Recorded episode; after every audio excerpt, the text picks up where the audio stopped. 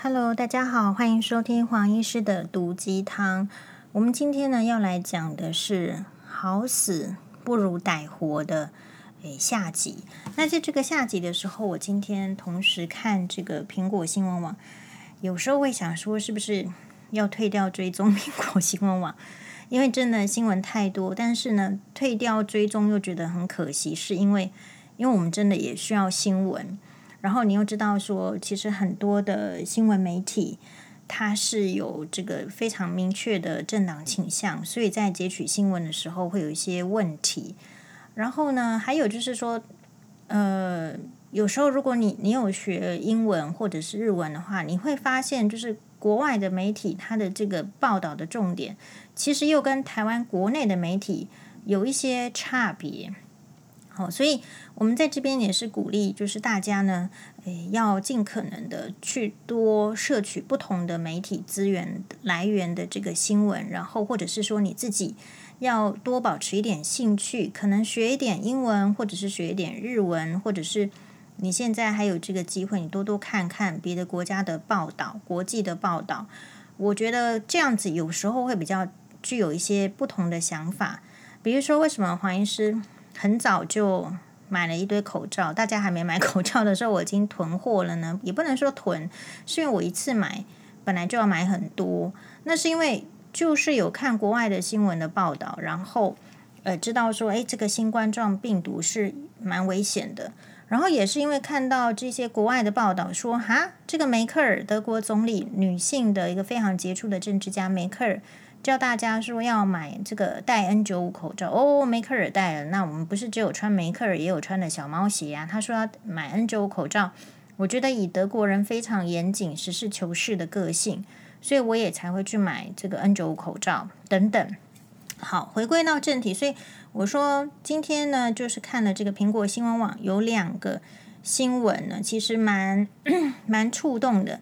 第一个是说，有一个妈妈好像是骑机车，然后呢，就是这个刚好被大大货车撞，然后就应该是说她是自摔，自摔之后后面真的很不幸，又来了一辆这个大货车，然后就碾过去。那她的后座是坐这个九岁的女儿，然后就亲眼看到就是妈妈的这个。就是很不幸的这样子的一个车祸，然后就走了，是一定是现场是死亡的。好，这是第一个新闻。然后第二个新闻看到的是，诶，才这个三十分钟前，他说有一个十四岁的高雄的女女生，好，之前就有也已经有一些因为好像情绪比较不稳定，会有一些想不开的举动。那最近呢？呃，又跟这个网友好像在网络上有出现一些状况，好像是被骂，然后呢，就可能会有这个想不开的行为，所以他的朋友有一个女性的朋友，好朋友很好，就赶快通知他的妈妈，然后呢，他妈妈说可能是在家乐福附近，高雄的某某个家乐福，后来警方过去的时候才发现说，诶。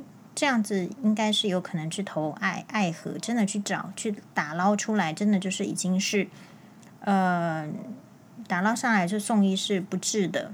好，所以其实今天日子真的很不好。黄医师看了很多病人，我每次看很多病人的时候，我都会告诉自己一定要翻黄历，看一下今天日子是不是不太好。结果新闻也是这样子，就今天丧命的很多，然后或者是在更昨天的新闻是。呃，有人去旗津港，是不是有一个九岁的小小男孩跟他的爸爸都被海浪卷走了？是不是有台风，所以浪也比较高？然后，嗯、今天才就是说，在妈妈的呼唤下，赶快回来哦，赶快回来哦，才才打捞到。好，所以我我今天我们今天要讨论的是好死不如歹活。之前我们必须先真真切切的要知道人的生命。远比你想象的脆弱。你今天之所以活到可以活到现在这个样子，是因为医学的进步、科学的进步。比如说，如果我们今天还活在三只小猪的时代里面，然后坐着茅草，然后大野狼就来了。其实人类是一个很容易就被吃掉的的非常就是说没没有什么能力的动物的一种。那正是因为这样子的没有能力，所以人。老天爷对人类的，就是不是给会跑的脚，或者是很有力量的手去去爬树，去荡来荡去。老天爷给人类安排的是一个比较会思考的大脑，所以就越越思考就越运用，然后才可以从这个石器时代，然后再进入到有可能有火啦，然后可以进入到现代比较能够建筑。所以其实你会发现。呃，当我们活在这个世界上觉得很不耐烦的时候，你必须先理解，其实这个世界上本来就有很多的原因会让你活不下去，可能是天生的，比如说像我们现在是因为是在台湾，是因为健保制度，所以大家已经忘记了疾病的威胁。如果你是住在比较落后的国家，我们不敢说非洲比较落后，因为有一个西欧的，不，西非的这个网友呢，他说：“哎呦，拜托他们那边看诊隐私好，隐私对病患隐私的注意还比台湾好呢。”我的意思是说，可是你如果在很多相对医疗比台湾落后的国家的时候，其实其实疾病会夺走很多的生命。那今天呢，台湾是请全民之力来推行全民健保，呃。是用非常少呃低廉的价格在维护大家的健康，所以突然之间大家觉得嗯、呃、就医很方便，然后生病了就吃药，呃邮寄拜啊，那种来塞邮寄洗肾，在以前是很少有人可以洗肾洗得很好，然后不破产的。在以前，可能其实为什么大家会害怕说青光眼会失明，是因为青光眼真的药水也蛮贵的。那所以，我们现在是在一个环境当中，就是我们忘记了生命的脆弱啊。我们我们以为生命是很强壮的，然后呢，突然之间会没办法面对自己的脆弱。你会想说，生命这么强啊，我怎么这么弱？我怎么会想要去，诶，去去投河投海，或者是去自杀？所以会有一种你觉得别人好像都很强，然后只有自己很弱。然后越弱就越觉得跟不上这个时代，被这个时代抛弃的这种孤寂感，因此你会越觉得，那我是不是不适合生活在这个世界，或者是说生活这个世界好像太痛苦，好像看不到希望，干脆不干脆不要继续生活在继继续生活下去，会衍生这样子的看法，是因为你你没有真切的了解到，其实人本来就是很脆弱的，其实你不用想去死，其实都很容易死掉，这是我第一个。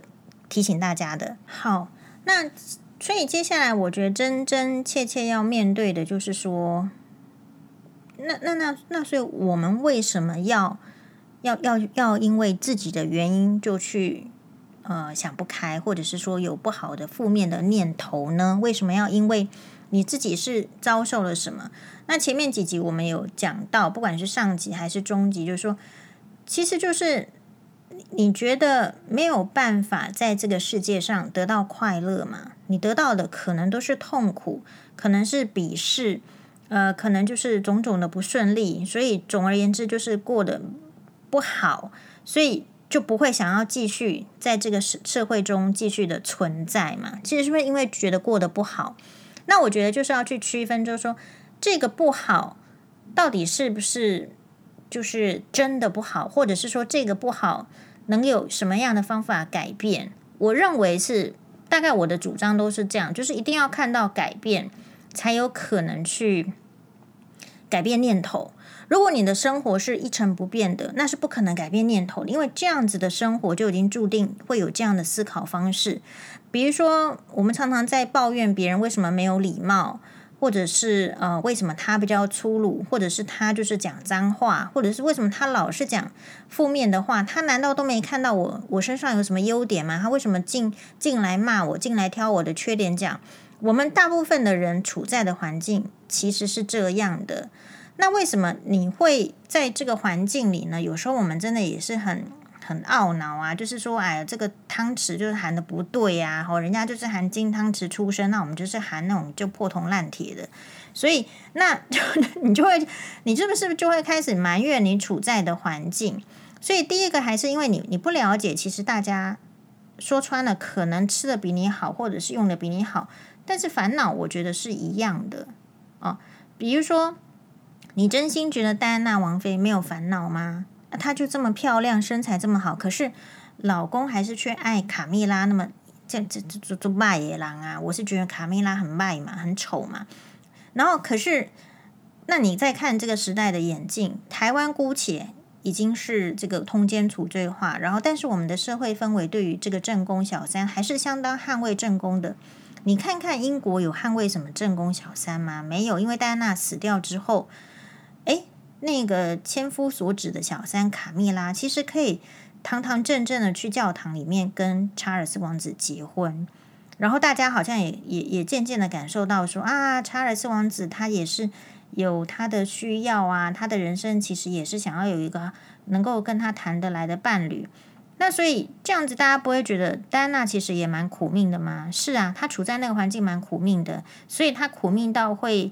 会吃不下，然后有厌食症，甚至也好几次就是有点类似，像是割腕啦，或者是有点自杀这样子的传闻也会出来，有这样至少有这样的念头，这个都是很肯定的。所以首先要理解的是说，然后你会有这样子不好的念头，其实其实不是什么特别的呃丢脸，或者是说特别糟糕的事情，因为我认为在各种阶层，除非是这个宗教的这个。德高望重者，他们因为宗教的力量，他可能可以逃脱。可是，一般的人其实要获得那种宗教家的这种呃坦然或什么，其实很难。一般的，我们都是走这个传统路线，就是说要经过一些困难，然后去思考，然后或者是不思考，然后就活下去，或者是思考之后活下来，大概都会经历这样的过程。那问题就来了，大家可不可以不思考就活下去？比较难，是因为天天呢这个状况都会发生。比如说，我曾经呢就是嗯自问说，有没有可能在钱婆婆那种就是很讨人厌的情况之下，好好的活下去？我们今天是因为离开那个环境，然后才能够回想，当我们真正处在那个环境的时候，你想都不敢想，可不可以活下去？因为每天都觉得很烦很厌，那你会觉得大概不久自己就要得癌症，会有这样的心情。好。那所以，我现在要讲的是说，在不同你会有这种不好的念头，或者是呃，觉得自己好像不应该活下去这个念头，其实，其实我觉得很多人都会有，只是说我们怎么样能够在那个念头出生，就是一旦发生的时候呢，我们就赶快把它做一个处理。所以问题在哪里？问一般的人并没有解决问题的欲望，也没有解决问题的能力。有解决问题的欲望跟有解决问题的能力，这两件事情其实是一样的重要。欲望的意思是说，你至少有要想办法去解决这个问题。比如说阿德老师很多的这个呃，我看到他的网友的这个投书，其实他们就是想要解决问题，所以去投书。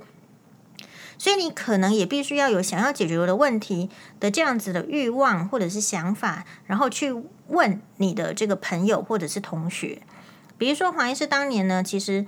呃，我们班好像只有一个人离婚，然后我跟他其实也不是顶熟的，就完全不熟，没有他的电话。然后呢，嗯，这是我要离婚的时候，我就打电话给他，问他说可不可以跟我这个分享一下离婚的这种过程啊，经验怎么做？因为我们周围没有什么离婚的认识的朋友，然后在做这个要离婚这个决定之前。其实我没有怕人家丢脸，哈，就是呃，不是怕，不是怕人家，怕自己丢脸，没有怕自己丢脸。就是我觉得，如果他是我认为是聪明的人，或者我觉得他好，他的人生好像很成功，他好像可以比较无私的、真诚的给予我意见，那这样子的人，我就去请教他。所以我请教过呃学长，好，心脏内科的学长，然后学长就跟我讲说，学妹就是嗯。就是你，你以你自己的这个真正的想法，真正的嗯、去做决定。他觉得就是说，大家跟这个黄黄妈妈都会支持黄医师的。然后我也跑去这个林口长庚眼科哈，我就去问这个蔡月如主任。我觉得我们也是啊，就是就进去，然后就问他，好问他说离婚，你你我离婚你觉得怎么样？好，然后。他就说：“嗯，你离婚是可以，但是小孩是不是一一人一个之类的？你会发现，就是每一个人他会用他的呃，就是 background，他的角度去思考。所以你有坏的念头，活不下去的念头很正常。我相信小和田雅子，也就是日本皇后，雅子应该是常常出现这样子活不下去的念头，可是她还活下来，我觉得都会有原因的。比如说皇室真的也要配合，就是把他的会让他产生极大压力的这种公众的露面，还有活动，一定要减减到一个他可能负荷的范围。然后她的老公要能够知道她她的状况，给她最高的 support。那当然，他们有小孩，爱子公主，所以她可能也要有这个觉得想要在为爱子公主的嗯、呃、未还未成年的这个人生做一些教导啦、努力。这些我想都是雅子皇后能够活下来的原因。其实雅子皇后她在那个呃，就是德仁天皇登基的时候，在游行的时候，她就就是坐着敞篷跑。嗯，敞篷跑跑车在游行的时候啊，她其实就是有有用她的手去擦她的眼泪。然后呢，他们在做这个，因为登基啊，德仁天皇天的登基，然后在做那个民众的这种国民音乐祭的时候，他们有去听哈天德仁天皇跟雅子皇后有去听。听那个兰为这个皇后跟呃不国王诶，因为天皇跟天这个皇后的登基所特别制作的曲子，在演唱的时候，这个阿拉西兰这样的团体在演唱的时候，诶，雅子妃也是落落下泪来。那大家可以感觉就是说，诶，你如果只是翻译，就是说啊很感动，所以所以流泪。但是你也可以把它翻译成，就是说以她一个这么有前途的外交官女性。然后是真的是前途一片灿烂。你在她看二十二岁接受这个新闻媒体采访的时候，侃侃而谈自己的这个将来，希望工作跟家庭可以两立。两立的意思就是兼顾。呃，然后呢，他说也许也许会有一些困难不能兼顾，但是他会去想办法。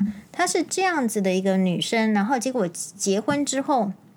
人家就一直看她的肚皮有没有生出小孩，然后生出女生之后又说你赶快要再去生一个男生。其实没有人在乎她真正的能力是什么，没有人看到她的优点。我的意思是，一个外交官家庭出身，然后是哈佛大学、牛津大学、东京大学都可以拿到学位的这么优秀的女性，还精精通五国语言的样子，那么她。他他到一个环境，大家看起来好像哦可以锦衣玉食，可是只要没没有看到他的优点，他没有办法发挥，人家照样是会忧郁，人家照样是不可能想得很很开朗。所以，我们每一个人其实因为这个伯乐太少嘛，所以你会觉得不开朗，然后想要这个怎样，这个都是再自然不过的事情。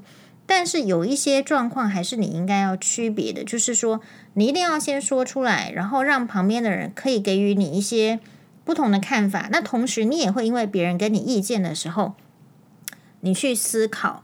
所以在这个这个程度上面，我觉得阿德老师的粉砖是一个很大的功德。像如果是以黄医师观察阿德老师的粉砖的话，我就觉得里面的所有的投投书的人是没有想要改变事情的。那阿德老师的回复也不见得能改变什么事情，可是这个就是一个很重要的管道，就是你要知道你有问题，然后你要知道你要能够提出问题，这个是第一步。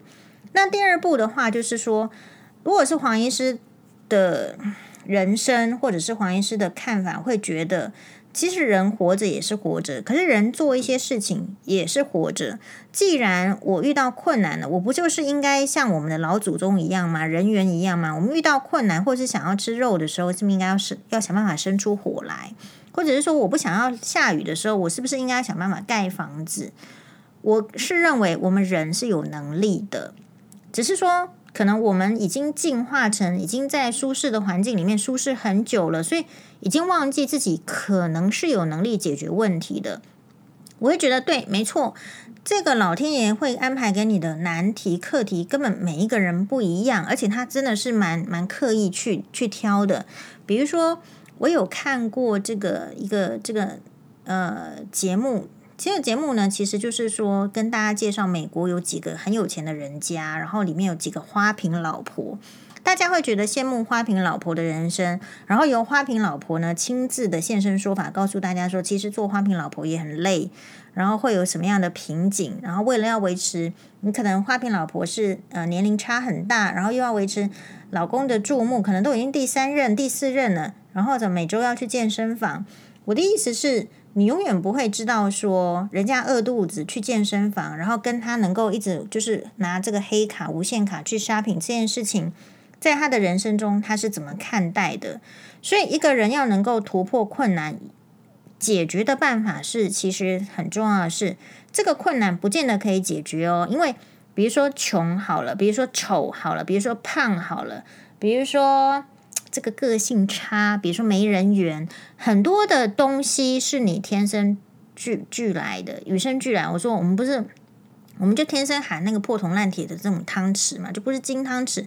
所以很多东西，你如果要改变，那种改变还不是真真切切能够一步登天的。所以大家就卡在这里，大家就是感觉到，这就是我就是因为穷被瞧不起，我就是因为这个功课烂，然后没人看得起我，我就是因为不会赚钱，所以走出去好像。做什么都怪怪的，没有人理。其实大家的困难是在这里，可是这种困难没有办法经由这一步登天的方式去解决的时候，大家就以为不能解决了。那黄医师的看法是说，嗯，经过我这么多年的这个翻滚，就我会觉得，就是说，其实人的这个生命呢，多多多少多久呢？它是一个命定的。我是比较相信算命这件事情，因为我曾经遇过非常会算命的大师，所以我自然相信算命。好，那既然我相信这个人的一生是命定，而且多长多短我并不知道，因为他就是一个命定的。我是看三生三世十里桃花很有感的人，我觉得就是这样。你是有个司命写一个运簿在那里，而我们不知道活多久，可是我认为我的生命什么时候结束这件事情不太适合我自己去决定。不太适合我自己去决定的意思是说，因为假设还没有真的到我应该生命结束的时候，我去决定的时候，那我死不了。结果我死不了之后，发现呢，跳下去是骨折，或者是说怎么样，就是昏迷，然后变植物人，然后会造造成自己跟其他人的麻烦，而且也没有解决问题。所以这个就是为什么我一直很反对，就是我们可能，我相信很多人是很痛苦的。我曾经有遇过，呃，这个。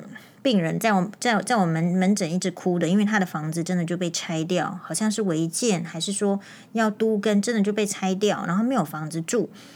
人生中你没有去听，你真的很难想象别人的困难是那么的大。好，那所以第一个，其实我们这个招式有点不太好，其实是去看别人的困难，你会发现，其实为什么我们会很喜欢那些伟人传记，就是因为。所谓的伟人，是因为他困难克服之后，他就变成伟人了。比如说，如果蒋介石还是一直在那个溪溪小溪的前面看鲑鱼往上游的话，那他其实也不会变成蒋介石嘛。如果华盛顿他坐在那边，对不对？就是不是，或者是牛顿，他们都跟苹果有一点关系，对不对？可是如果他就捡到苹果，然后就吃掉了，后面他其实也不会变成伟人。所以也就是说，老天爷他要给你的考验是老天爷，或者是说那个司命运簿是写好的。那我们我我觉得我们只是一般人，我们一般人就只能够接招。可是这个接招哈，就像球，有人这个接到球躲避球，你的手就骨折了。有些人是这样，啊，有些人就接得顺。所以你不应该把你单一次的接球的时候，你手骨折，然后你就想说我整个人是不 OK 的，不行的。那人到底是行还是不行呢？其实这件事情还真的是自己说了算，没有人说的算。比如说这个死掉的人好了，其实死掉的人只如果人真的去死的话，诶，大概就只有跟你住在一起的家人会有点难过而已。哦，那其他的亲戚再远一点啦，或者什么同学啦、老师啊，怎么样？其实那个难过哈，不会难过很久。我们曾经有学长，就是你知道突然往生，那我跟学长其实很熟，大概就是 你知道，就即便是这样，我大概就是难过一个礼拜、一个月。那到今天一年过后想起来，两年过后想起来，我会觉得就是很惋惜的一件事情，因为一个这么好的人，怎么没有办法继续的发挥，然后就走了呢？所以其实你要知道，一个人的死亡其实是。非常的轻微的。那在那之前，我觉得应该要想一下，我为什么要去死亡？那我们就说，哎，其实好像没有什么道理，没有什么理由要去死。为什么？因为生命啊，其实就是再怎么差呢，它也是可以过得下去；再怎么好，也是可以过得下去。那到底要怎么过，就要看你怎么看待它。今天呢，比如说你可能是觉得自己很穷，过不下去。可是同样的，我们如果把你放到很有钱的环境，你也会发现很有钱的人也有过不下去的。就像我刚刚说，小河填鸭子，你永远不知道命运的安排是怎么样。反正他要让你过不下去的时候，你在哪里都会过不下去的。好，因此就像回到刚刚黄医师所讲的，那人就是就是人员也要想办法。就活下去，要进化。所以，如果你现在在困境里面，你只能想办法去好好的进化。那进化的方式有一种，其实是，其实就是我认为就是很简单的面对现实。对吧？你现实如果说人家笑你没有钱，你会觉得很痛苦的话，理论上你应该要去赚钱，你不是坐在原地里面继续痛苦下去。那如果你要选择继续坐在原地里面，没有出去赚更多钱，或者是没有办法继续赚更多钱，因为赚钱有很多的原因，有些人是身体不好，有些人是根本没有本钱。假设现在没有办法赚更多钱的话，那你就继续的坐在这边，但是不需要因为人家觉得你穷而就觉得说这个是我天大的过错，因为。因为我觉得有时候这种贫富差距还真的不是你自己一个人造成的，是累世的造成。比如说，人家为什么可以笑你穷？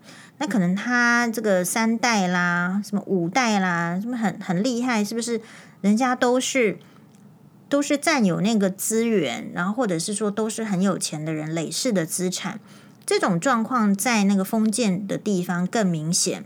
对吧？所以英国会有那种世袭的贵族，那个资产很多。然后印度有种姓制度，如果他真的是出身比较好的，真的是钻石也可以在地上采的那种富裕人家。所以你说要去比这个钱是是有可能的，是有可能是一个挫折的一种。然后第二个其实就是大家在比什么？比幸福，因为你觉得。呃，别人可以结婚呢？为什么我我不能结婚呢？那别人为什么可以有小孩？为什么我就没有小孩？别人为什么老公都那么好？为什么我老公就是家暴我，或者是就是抽烟，或者是就是会让我想想离婚？对呀，为什么别人的婆婆都都那么有礼貌，都那么就是体贴，都那么不会找这个媳妇的麻烦？那为什么我的婆婆就是就是那样子的糟糕的那个老太婆呢？我觉得这边有一个重点，就像是。那个十四岁，人家因为因为骂他，然后他就去死的这个女生，我说，其实当人家来对你给予不好的这种 impact，就不好的影响的时候，其实你你不要接收，不要接收的意思是。你的脑容量，你看嘛，你叫你读书你也读不下去，对不对？因为就不能接收。好，那那问来问题就来了，那为什么我们接收别人对我们的负面观感，而且还很认真的看待呢？这个是我认为可以突破的一点，就是每个人就像人家说的嘛，很多张嘴，很多张看想法，然后怎么样，他都他来说可以，但是现在的问题是，为什么会出现这么多的？自杀或者是想不开，是因为我们没有办法去面对别人来对我们说负面的话。那我后来有整理一下，想想了一下，就是说为什么我可以接受，然后可能一般的人没有办法那么接受，是因为因为黄医师从小就没有爸爸，这个没有爸爸不是我自己造成的，好，是因为真的是不幸，十岁的时候爸爸就过世，而且是可能是因为是车祸。好，总而言之呢。就那个那个年代的医学，或者是就这样子，所以我们十岁就没有爸爸。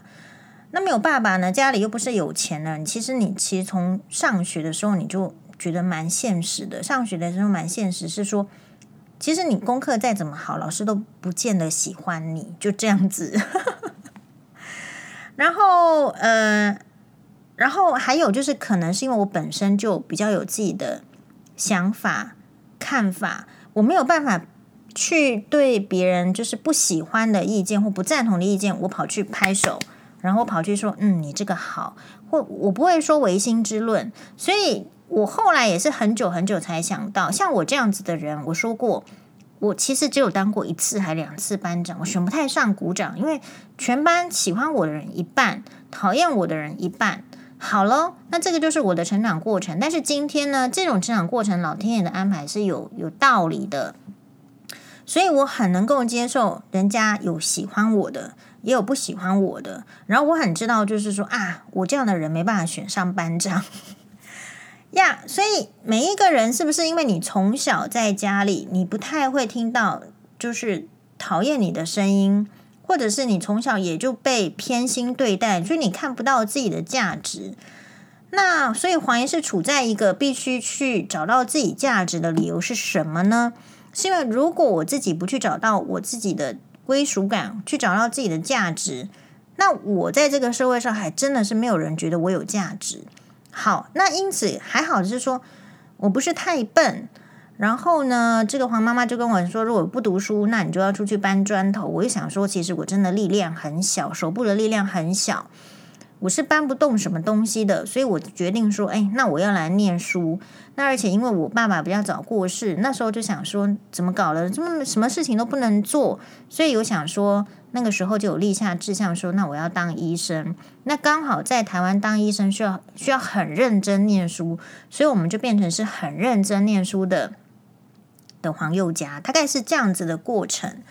所以，呃，我我要讲的是说，你你在这个，所以我们的生活中会遇到很多的质疑或不喜欢，有时候这种质疑不喜欢，真的纯粹是背景。这种背景就是说，他其实就看你家穷，或者说他看你好像以后没有什么出息，或者是他看你自己以后好像反正就是不会造成他的威胁，比如说职员，他觉得你永远升不上去，所以有一时候他是这样子在给予你一些考验。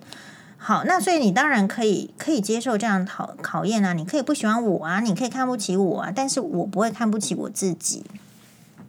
因为我觉得我自己还不错，那我确实的知道我自己不错，所以像我这样子的人走出去的时候，一开始去上节目，确实啊，你看那个留言啊，就会说，哎，这个黄医师好像有点自大的样子，他好像觉得自己很厉害。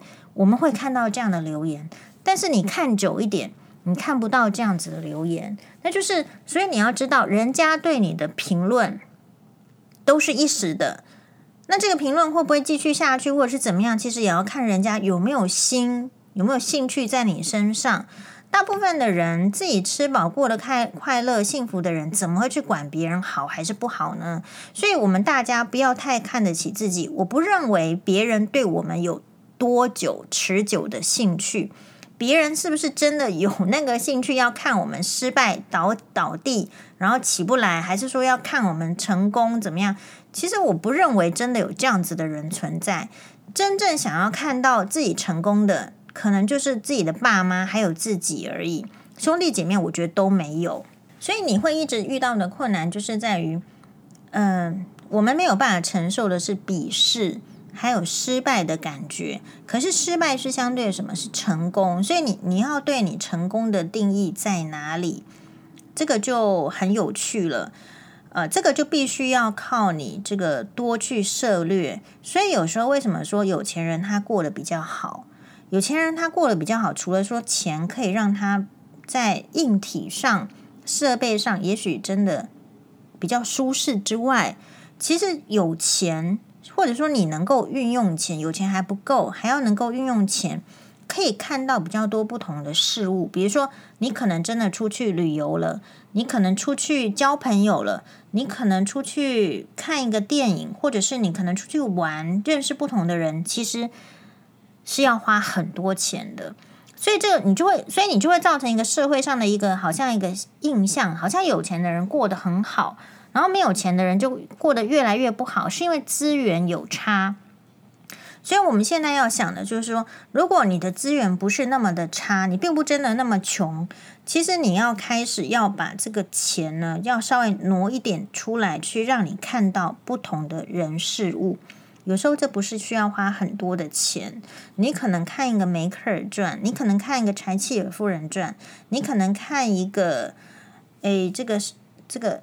丘吉尔传，或者是好吧，你你可能看一下这个美国，我就是很多人，就是你如果愿意花一点点时间钱的话，我觉得抓一万块吧，好，因为你知道电影什么什么，我觉得你的人生中必须要有这一万块钱，是你愿意拿出来去看看不同的事物的。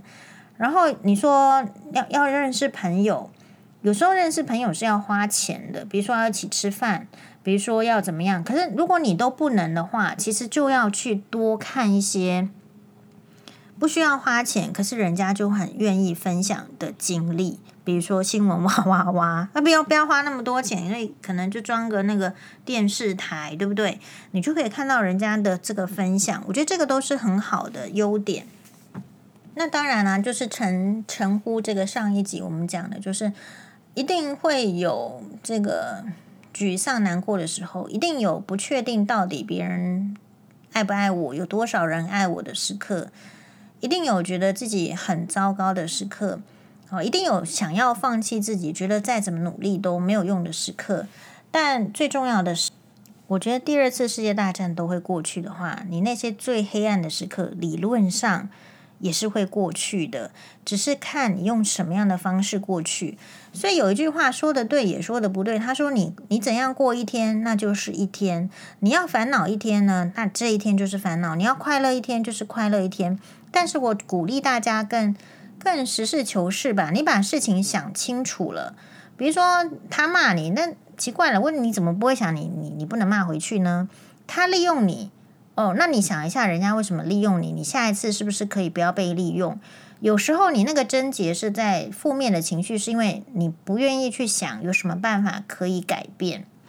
我们的改变不见得是要现在当下立即报复，那不然就没有什么勾践什么复仇，对不对？十年，对不对？还在那边什么卧薪尝胆？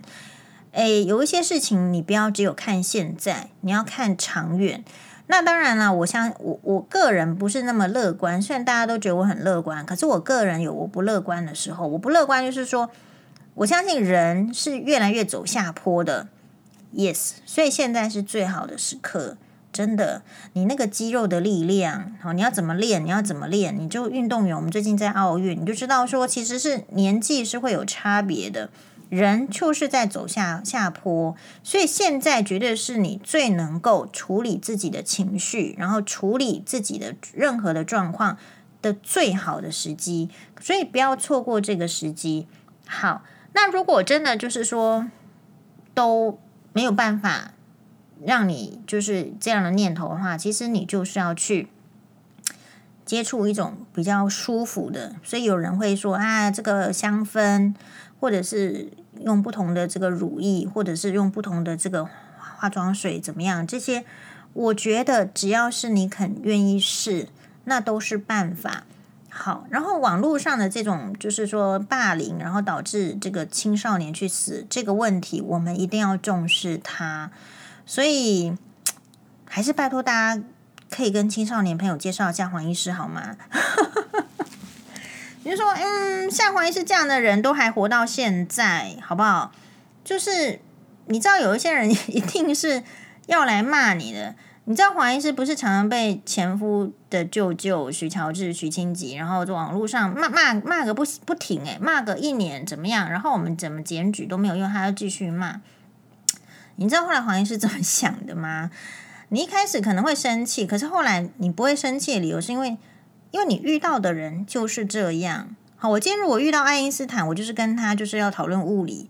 我今天遇到一个野蛮人，遇到没水准的人，其实我我看到的语言就是这样。我有什么好意外的？我不意外呀。所以我希望大家再往那个问题的深处去钻研。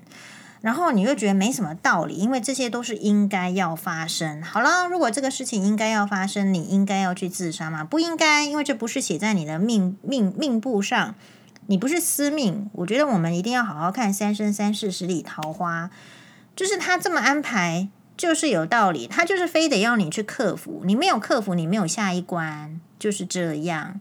好不好？那你如果说早一点回去的话，他还是要叫你下来磨练，所以还不如我们就把这这一世该磨练的就磨练好。但我最后觉得是应该是要有个提醒，就是说这个是我们自我要求的部分。可是如果我们看到别人正在历劫的时候，其实我们可以给予给予关心，给予帮助，不见得是金钱，不见得是时间，但是就是一点。一点小小的鼓励，我觉得都很好。比如说我自己呀、就是曾经在这个辛巴都一直住在加护病房的时候，其实那个时候我因为整个重心都在小孩子身上，我并不知道我变成什么样子。我一直觉得我还我很好，可是呢，就是呃，有一次真的是，比如说，我们都在加护病房顾到晚上大概七点，洗完澡七点半离开，然后就去长那个林口长庚医院的那个坐交通车的地方等等交通车回台北，然后再转捷运，然后再回前夫家。我们是这样。然后呢，在等这个半行交通车的时候呢，就遇到以前的这个这个呃，应该是说对我们来说都是前辈医师的。啊，然后你你知道我们这种医界就是这样，就白色的巨塔。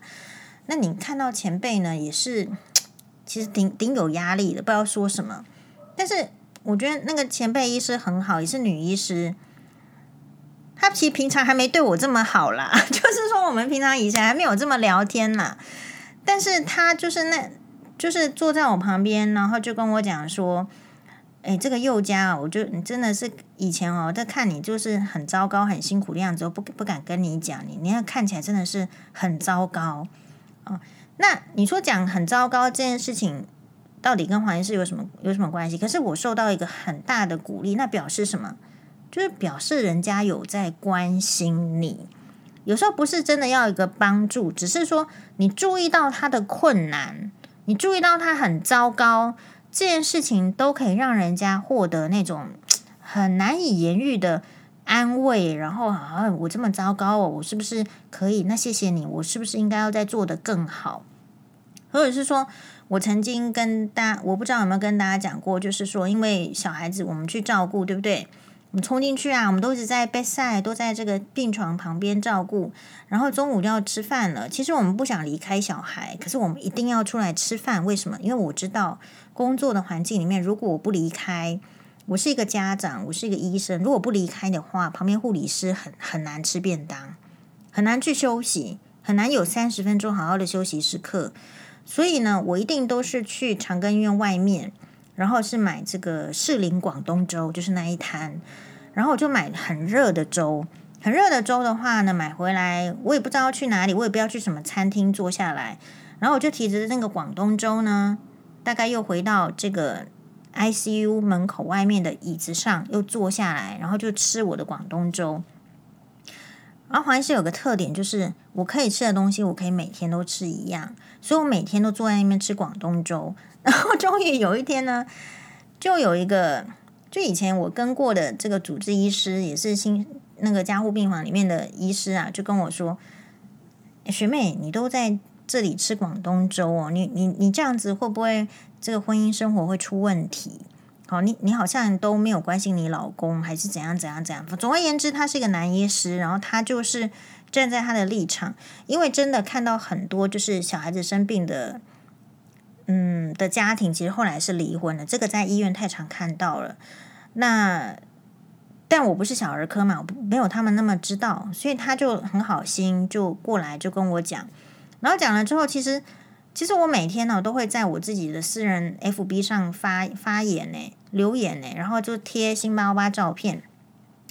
那我当时没有想到就是隐私的问题，不过我们本来就是设自己的朋友可以看，所以。